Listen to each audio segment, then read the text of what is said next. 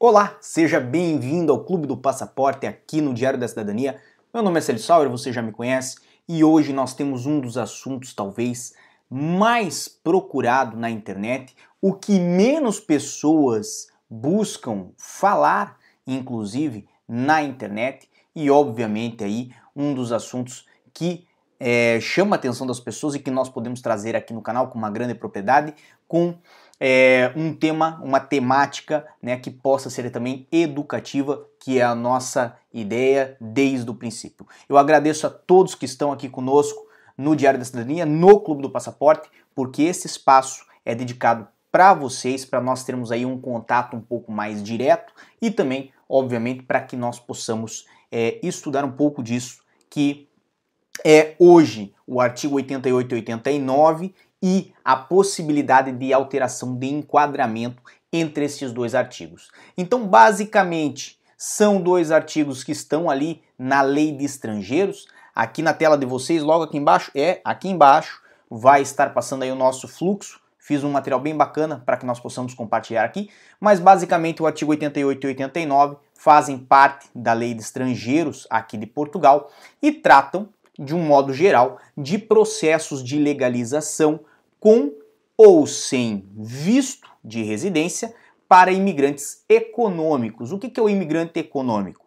Não entendam que é o imigrante que vem sem dinheiro, certo? É o imigrante que vem com interesse em trabalhar. O fundamento, o foco da imigração desta pessoa é o trabalho.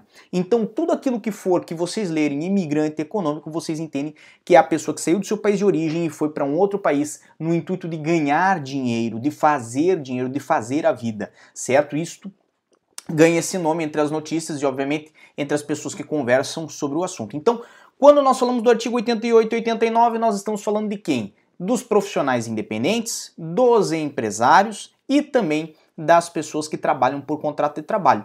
Todos estes são pessoas que imigraram para ganhar dinheiro, imigraram para trabalhar.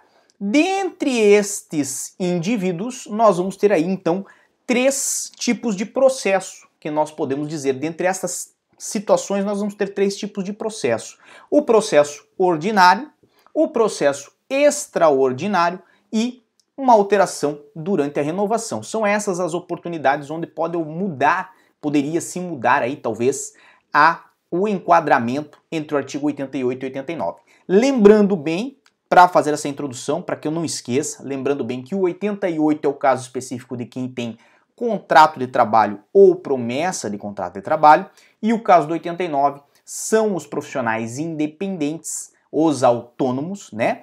Ou então os empresários. Então são essas as duas grandes subdivisões, o 88 e 89. E o que, que é o processo né, ordinário ou extraordinário, ou né, quando nós falamos da alteração durante a renovação, isso fica mais simples de se compreender, mas nós vamos então caminhar um por um. Basicamente, quando nós falamos do processo ordinário, é o processo que é mediante visto, visto de residência, aquele que é obtido no país de origem, aquele que tem uma análise consular que dura de 60 a 90 dias. Quando nós falamos do processo extraordinário, né, nós temos sempre que lembrar assim que tudo que é extra é algo que é, é, é além, né? Então aquele processo que é além do ordinário, aquele processo que é fora do ordinário, fora daquilo que é o comum, fora daquilo que é o da ordem, né? É o processo qual? A pessoa vem sem a posse de um visto de residência para Portugal e faz, por exemplo, uma manifestação de interesse. Eu sei que na internet é mais comum vocês ouvirem falar sobre este processo, mas não significa que seja a forma preferida de vir a Portugal do governo português ou da legislação portuguesa, certo? A lei portuguesa, ela é bem focada na ideia de que você deve vir com um visto de residência do seu país de origem. E este processo de manifestação de interesse, na verdade, ele foi criado para quem já estava em Portugal e estava a trabalhar que pudesse obter uma regularização, uma legalização através desse processo. Só que muitas pessoas, quando viram essa facilidade, entenderam que poderiam aí entrar em Portugal simulando uma situação, por exemplo, de turista e iniciar este processo quando já estivessem aqui. Observe que este processo, por causa disto, de não ter uma análise consular prévia, certo? De não ter um momento de concessão de um visto de residência, ele ocorre diretamente no SAPA e toma em média de 12 a 24 meses. Por que, que eu trouxe estas duas informações para nós separarmos direito? Porque agora nós vamos puxar este quadro todo Vamos abrir este quadro todo na tela de vocês e nós vamos caminhar aí sobre as hipóteses aonde é possível, pode ser possível alteração de enquadramento legal entre esses artigos, entre o artigo 88 e 89. Então, até agora nós fizemos aí uma introdução do nosso assunto e agora sim nós vamos falar do que interessa para as pessoas que estão nos acompanhando. Temos aqui conosco Daniel Lima, Cíntia Bisolo, Viver Legal em Portugal, Alexandre Santos, simplificando tudo. Então sejam bem-vindos, uma boa noite para vocês. Lembrando que o chat está disponível para vocês, o que vocês escrevem aí aparece para mim aqui. E quem não está a ver o nosso material na live ao vivo, saiba né, que os comentários também são para vocês. Lembrando que, obviamente, esse espaço, como é só dos nossos membros, tudo que vocês escrevem fica muito mais fácil de nós acompanharmos e darmos aí um feedback, o que é muito bacana, tá bem? Então, basicamente, nós temos aí na tela de vocês esta divisão. Estes processos, então, eles podem ser iniciados através do visto, e nós vamos tratar primeiramente deste caso, e da mudança de enquadramento legal quando a pessoa vem para Portugal transformar este visto em autorização de residência, porque muitas pessoas não sabem, mas o visto é só o documento que oportuniza a entrada aqui em Portugal. E uma vez que você está aqui em Portugal, você tem que converter este visto de residência numa autorização de residência, num título de residência, porque o visto de residência tem a validade de 120 dias. E a autorização de residência, via de regra, tinha a validade, né, a primeira de um ano, mas agora, neste ano 2020, passou para dois anos, certo? Então nós vamos tratar sempre dois anos aqui neste vídeo, porque estamos fazendo em 2020. Basicamente, então, o processo ele inicia-se com o visto, se visto vai para análise num consulado no estrangeiro, o consulado pega a documentação, manda para o CEF aqui, o CEF dá o ok, confere o visto lá no consulado ainda, é um, uma espécie de adesivo, né, que vai colado no passaporte e quando a pessoa chega aqui, ela pode entrar para esta finalidade de residência. Quando a pessoa já tem o visto de residência, ela vem marcado com o CEF e no dia em que ela for no CEF, nós vamos falar aí já da concessão da autorização de residência, seria o dia para que ela seria é, é, é, não seria a palavra entrevistada, mas seria o dia que ela iria lá pessoalmente, faria seus dados biométricos, faria a recolha né, de, de, dados como altura, assinatura, fotografia e é, impressões digitais e etc e tal, ela iria levar a sua documentação relacionada ao caso e aí nós poderíamos verificar uma oportunidade talvez da feitura da alteração de enquadramento. Vamos supor o caso do José.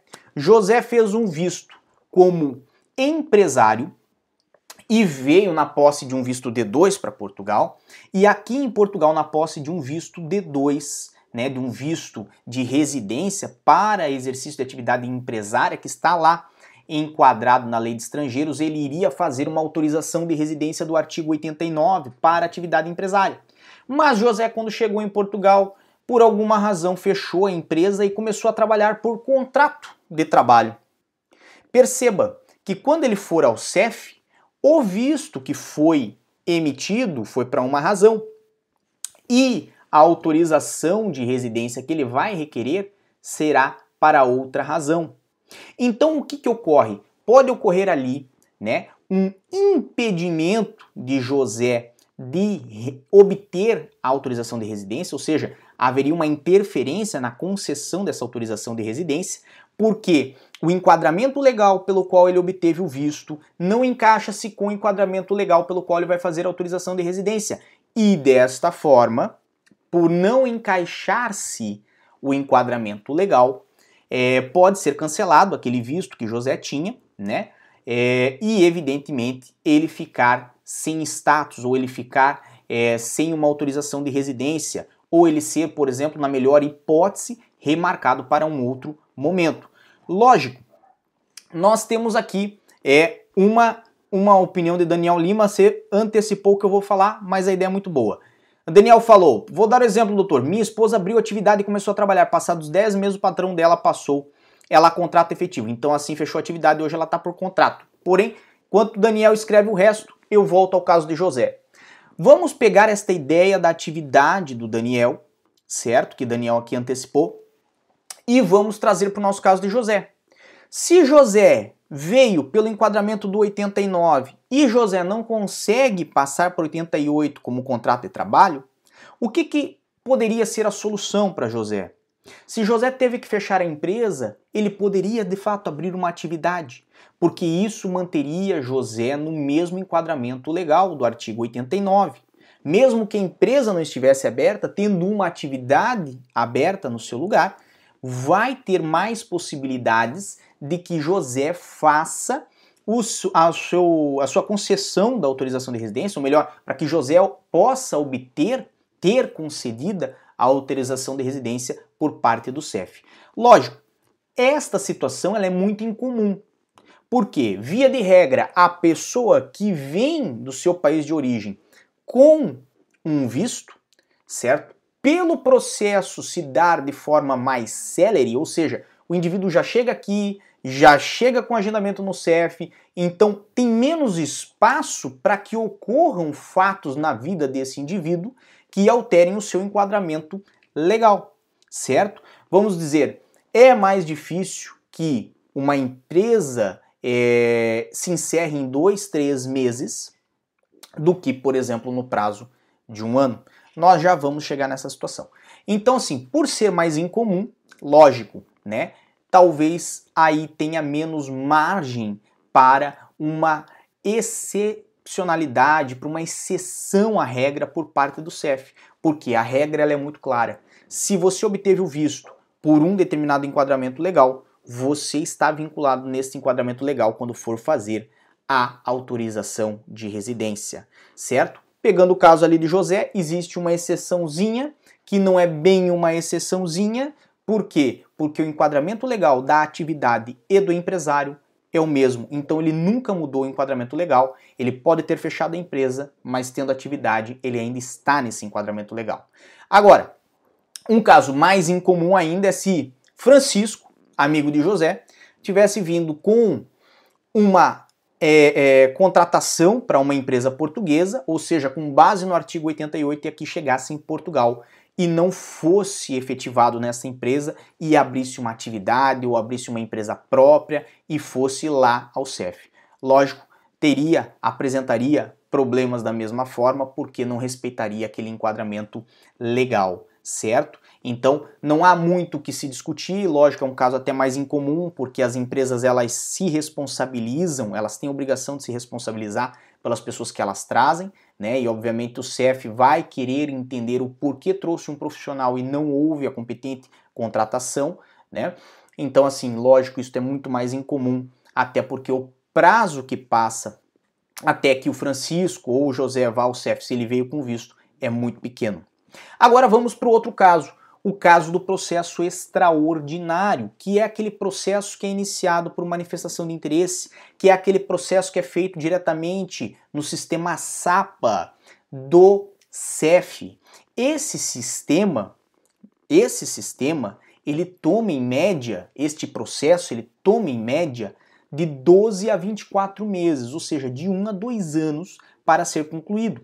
Muitos casos, talvez a maioria dos casos onde as pessoas fazem o processo de residência pela manifestação de interesse, o processo sai com um ano e meio desde que tenha sido, obviamente, confirmado e iniciado.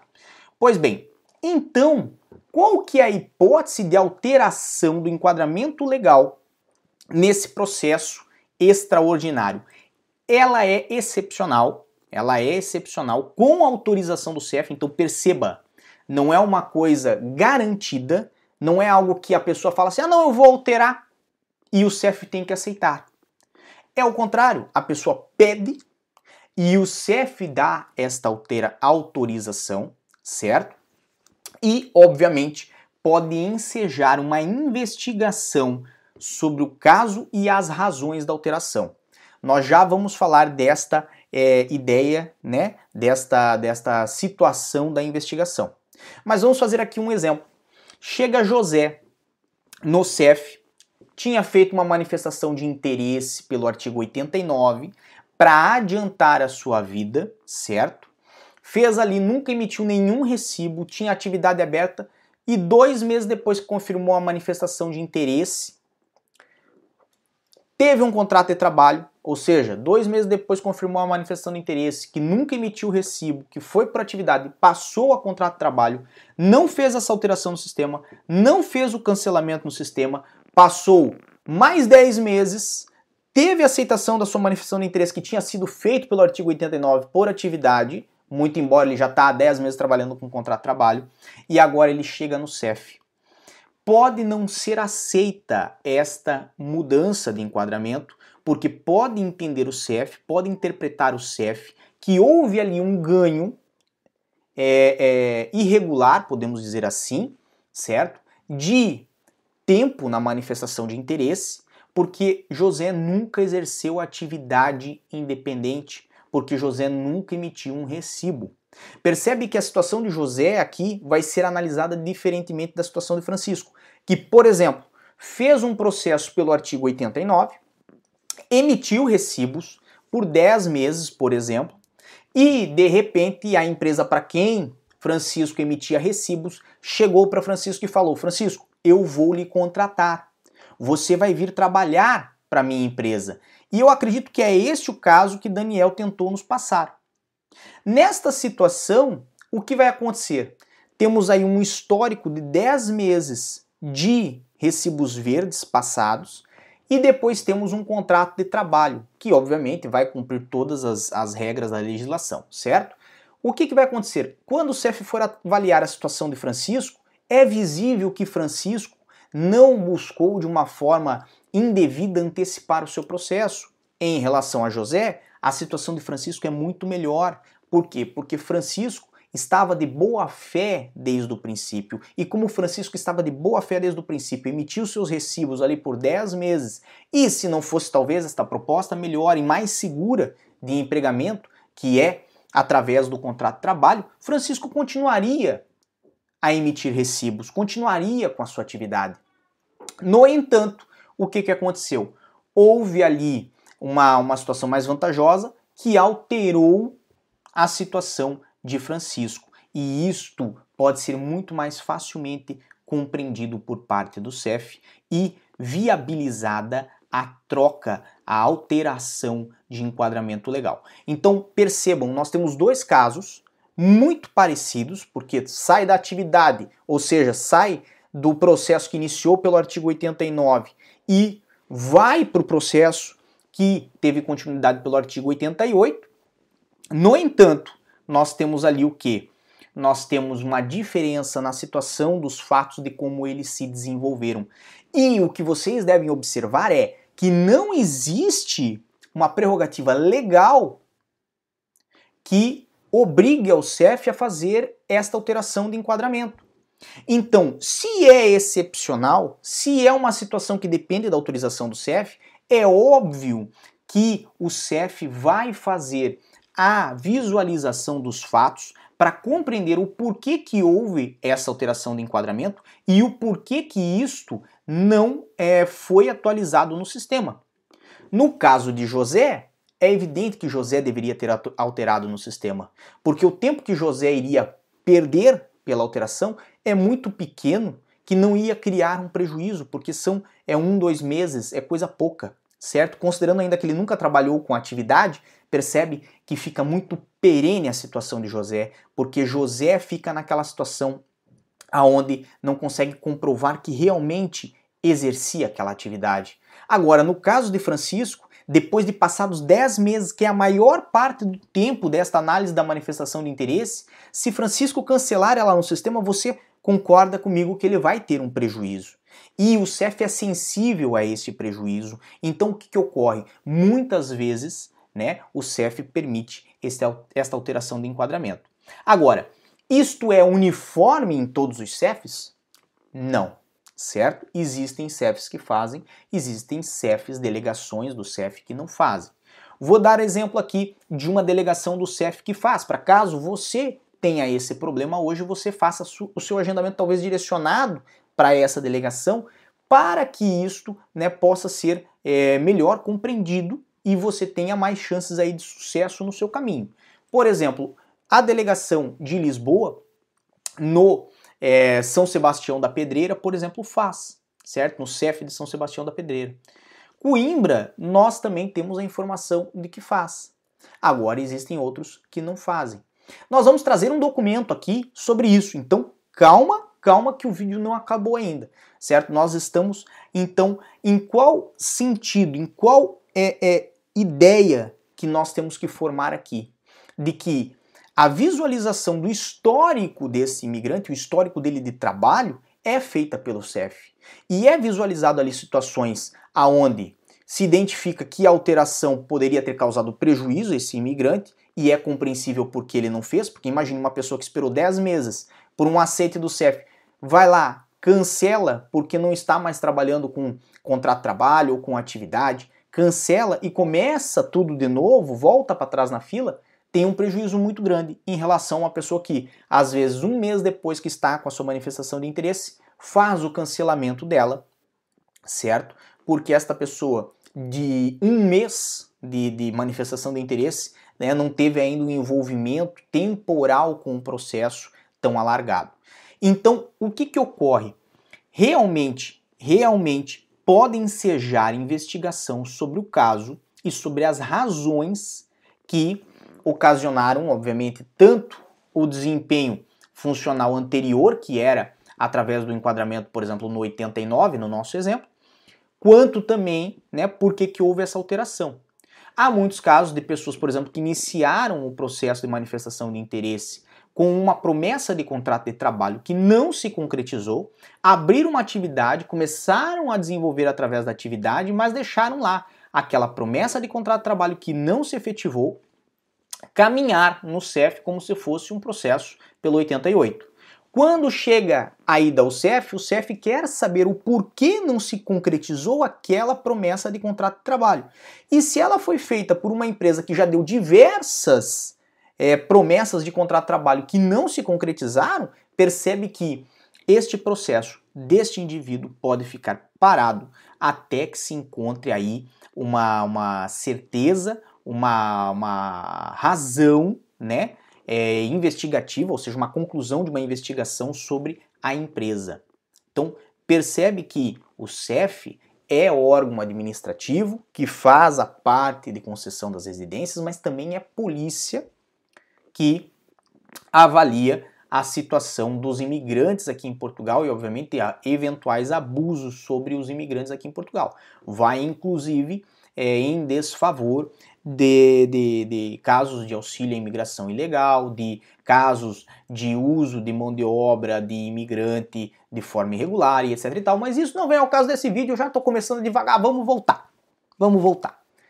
Temos aí o terceiro caso então, certo? Terceiro caso é qual? Alteração durante a renovação. Vamos dizer agora um terceiro caso onde José tem a sua a sua autorização de residência pelo artigo 88. Ele estava a trabalhar para uma empresa, mas no momento agora, nessa pandemia, ele foi mandado embora, resolveu abrir uma atividade, começou a trabalhar com essa atividade fazendo é, é, artesanato, fazendo tererê na Praça é, do Chile, lá em Lisboa, certo? E aí, fazendo tererê na Praça do Chile, ele começou a ganhar a vida. E Nisto, ele vai ao CEF para fazer a sua renovação. Nisto, ele precisa mudar o enquadramento. Nisto, José precisa alterar do artigo 88, que ele tinha uma residência para é, profissional subordinado, e vai para uma residência de profissional independente pelo artigo 89. E isso é possível? É. É inclusive uma situação comum. Então nós temos três casos aqui. Temos o caso do incomum, que é o caso que ocorre com quem vem com visto para Portugal. Tem o caso da excepcionalidade, que é o que ocorre com quem faz manifestação de interesse, e agora nós temos um caso comum.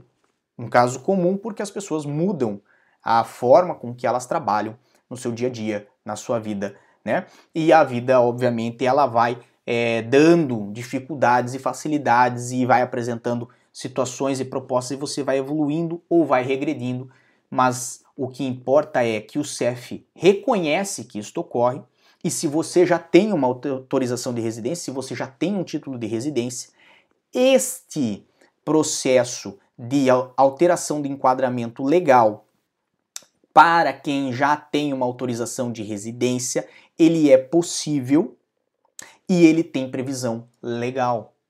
Ou seja, perceba, nós temos aí uma situação que diferencia o processo de alteração de enquadramento legal quando nós falamos do caso de quem já possui uma autorização de residência. E eu vou trazer aqui para você aonde que se encontra. No artigo 88, número 5 e no artigo 89, número 3 da Lei 23 de 2007. Vamos botar isso na tela.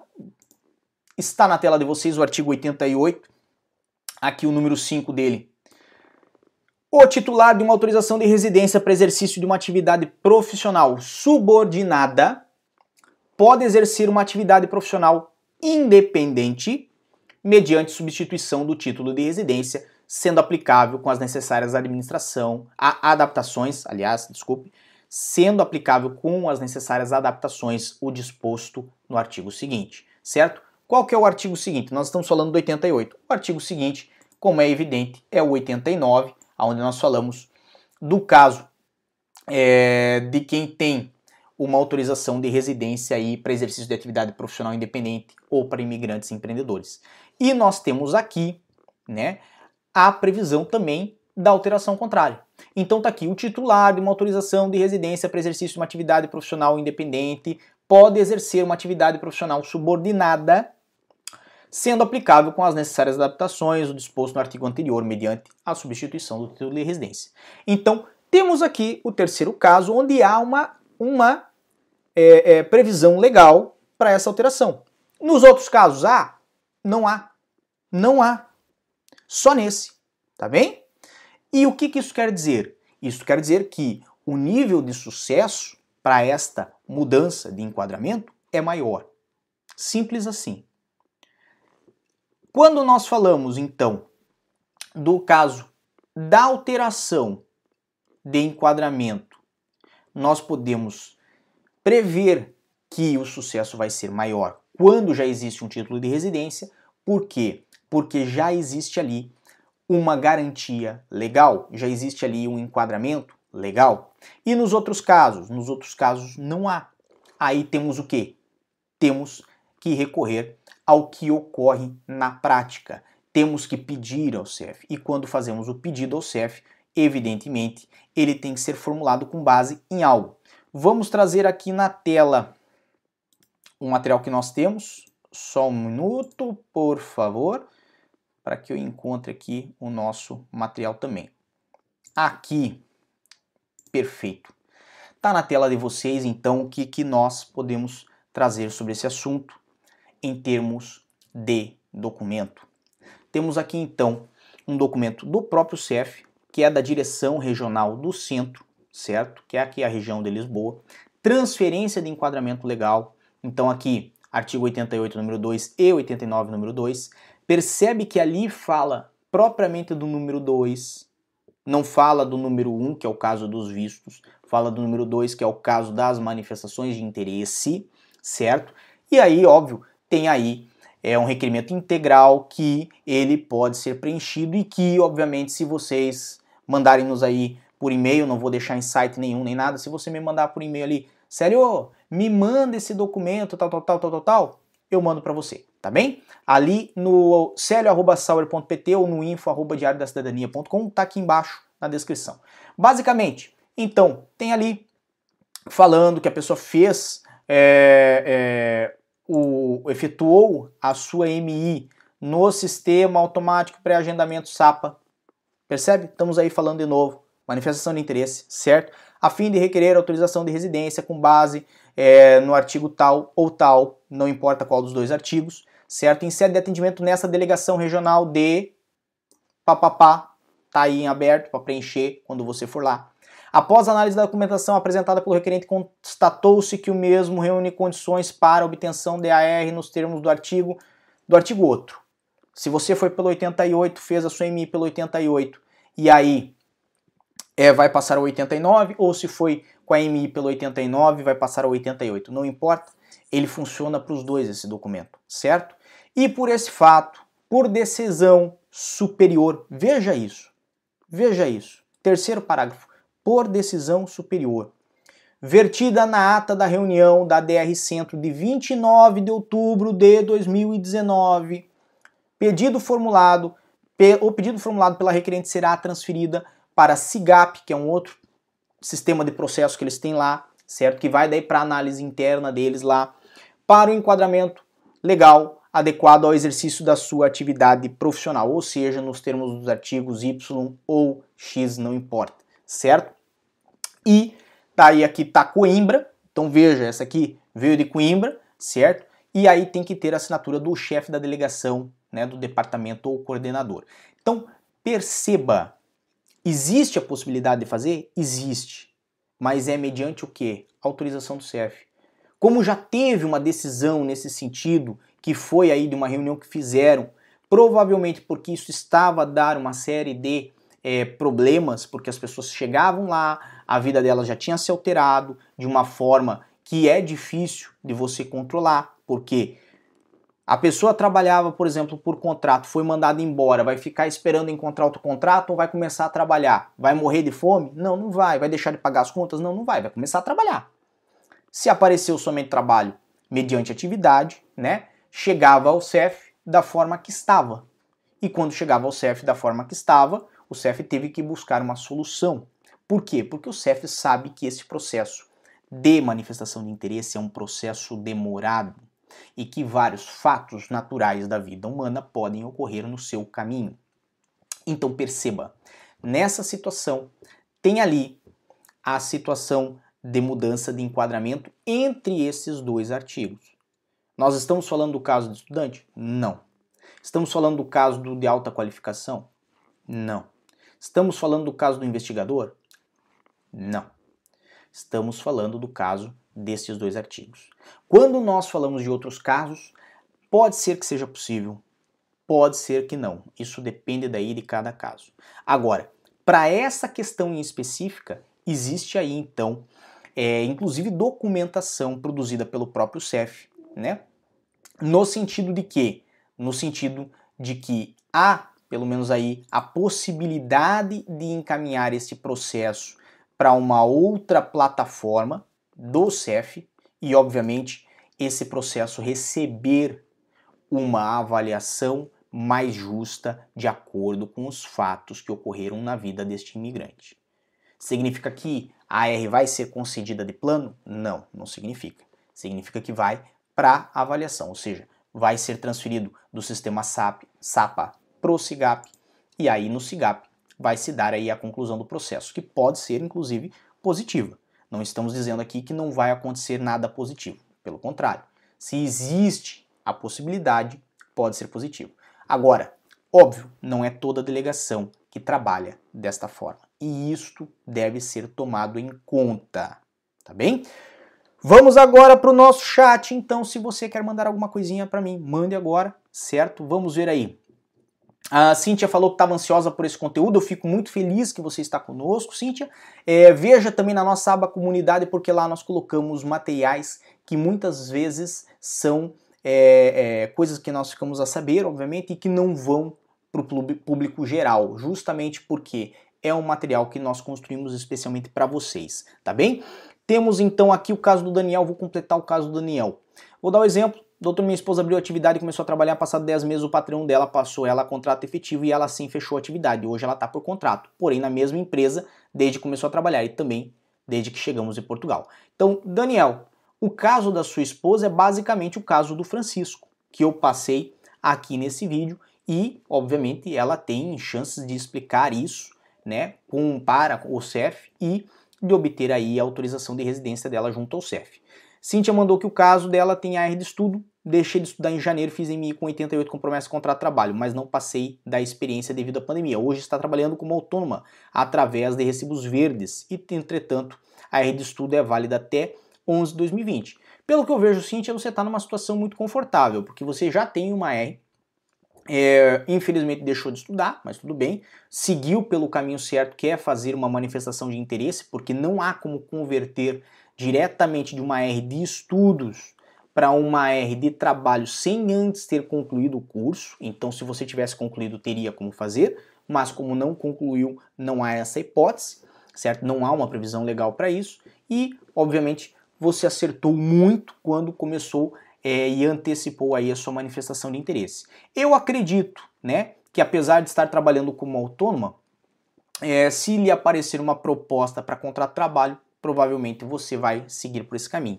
Se assim for, não vai ter problema nenhum junto ao CEF. Se estiver trabalhando como autônoma, o que eu lhe indico a fazer? Explicar que é, desligou-se, da empresa foi desligada da empresa por conta da pandemia, porque estava na experiência, né? E passou a exercer atividade autônoma, juntar todos os recibos verdes que tem, certo?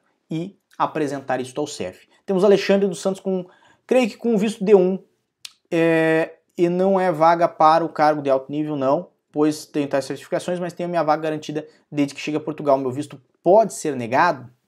Resumindo, tenho a vaga, porém a empresa está disposta a fazer todo o processo legal para a contratação. Eu irei trabalhar no setor administrativo. Isso pode? Pode, certo? Mesmo que você não seja profissional de alto nível, certo? Você pode obter um visto para vir trabalhar em Portugal. E esse é o ponto bacana, porque existem dois vistos distintos que são para profissionais aí que podem ser subordinados. Um é o visto D1 e o outro é o visto D3. A diferença é que o visto D3 é para profissional de alta qualificação, o visto D1 é para todo tipo de profissional. Inclusive um profissional de alta qualificação pode aplicar-se ao visto D1. É, existem algumas diferenças no processo. O processo do visto D1 ele é um pouquinho mais criterioso, tem que fazer a publicação da vaga, por exemplo, no IFP, algo que o do visto D3 não exige.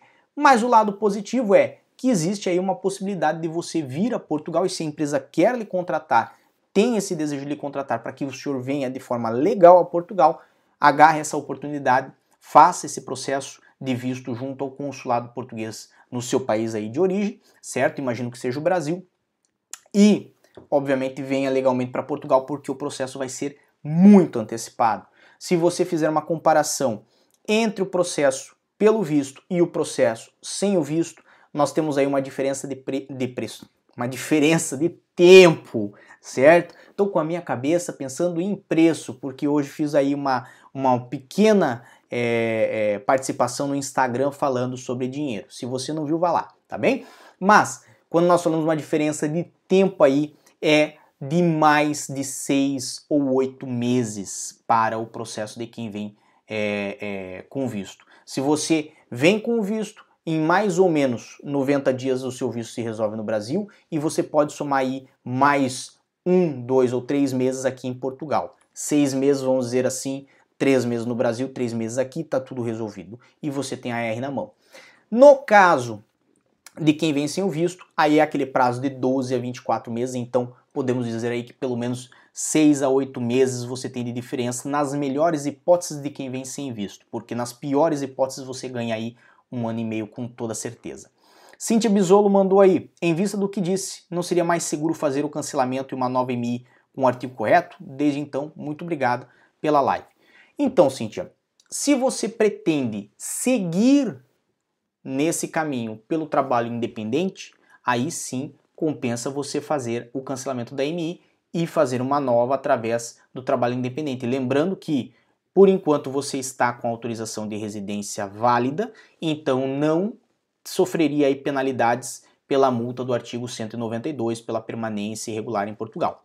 Então, assim, é uma situação possível? É, mas quem pode responder isso melhor para você é você.